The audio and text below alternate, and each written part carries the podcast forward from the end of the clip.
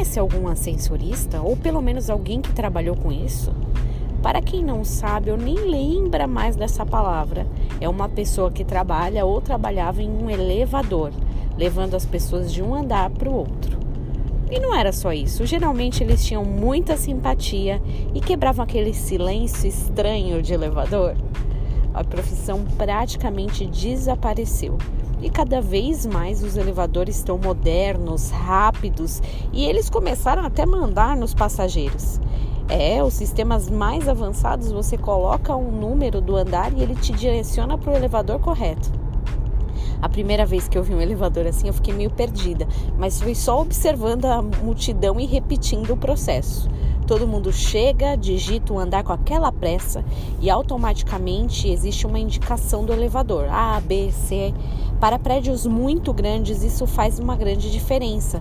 As pessoas chegam bem com bem mais rapidez onde precisam.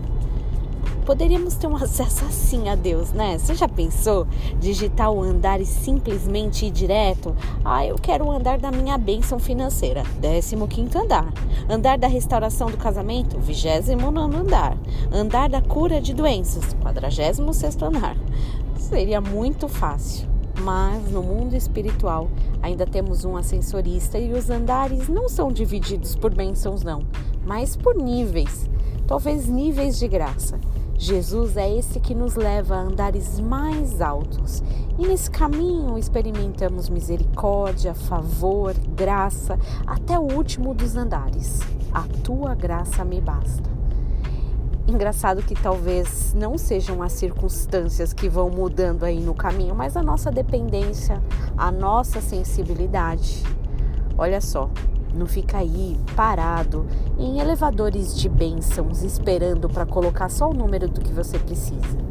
Entre para encontrar o ascensorista e que você tenha um dia abençoado em nome de Jesus.